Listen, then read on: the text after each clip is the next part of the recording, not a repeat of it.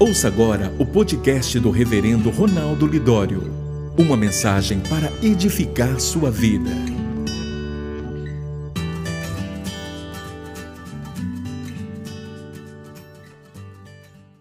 Todos os salvos em Cristo são chamados por Deus. Se conciliarmos as cartas paulinas, veremos que há sete práticas cristãs que se aplicam a todo aquele que crê. Primeiramente, a palavra, leitura e meditação na palavra de Deus. A adoração, reconhecer quem Deus é e o que ele fez por nós, de maneira individual e coletiva, privada e também pública.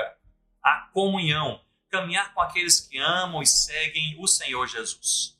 A oração, ter uma vida de diálogo com o Pai em nome do Filho, Jesus Cristo. A santidade, buscar de maneira intensa e intencional uma vida pura que agrada o coração de Deus. As boas obras, sofrer com quem sofre, abraçar e socorrer o aflito e necessitado. E finalmente, a evangelização, abrir a nossa boca e falar quem é Jesus e o que ele fez por nós. Portanto, todos os salvos em Cristo são chamados por Deus para a palavra, adoração, comunhão, oração, santidade boas obras e evangelização. Mas há também uma verdade complementar. No meio de todos os salvos, Deus também chama alguns para ministérios específicos. Se lermos Efésios capítulo 4, versículo 11, veremos que o Senhor Jesus, dentre toda a sua igreja, chamou alguns para serem apóstolos, profetas, evangelistas, pastores e mestres. Em uma igreja local, por exemplo, Todos os salvos em Cristo são cristãos, são igreja e, como igreja, devem se envolver no reino de Deus. Mas no meio de todos, o Senhor Jesus também chama um ou alguns para exercerem o pastoreio daquela igreja.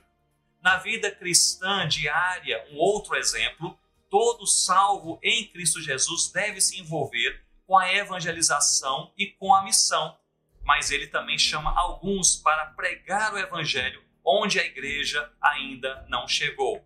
Portanto, todos os salvos em Cristo são chamados por Deus e, no meio de todos, alguns também são chamados para ministérios específicos. E isto para que duas coisas fantásticas possam acontecer e vemos essas verdades à luz da carta de Paulo aos Efésios. Primeiramente, para que a sua igreja seja edificada, e em segundo lugar, para que o evangelho de Deus se espalhe por toda a terra. Portanto, todos os salvos chamados por Deus, e no meio de todos, alguns chamados para ministérios específicos, todos nós somos chamados primariamente para servir ao Cordeiro Jesus.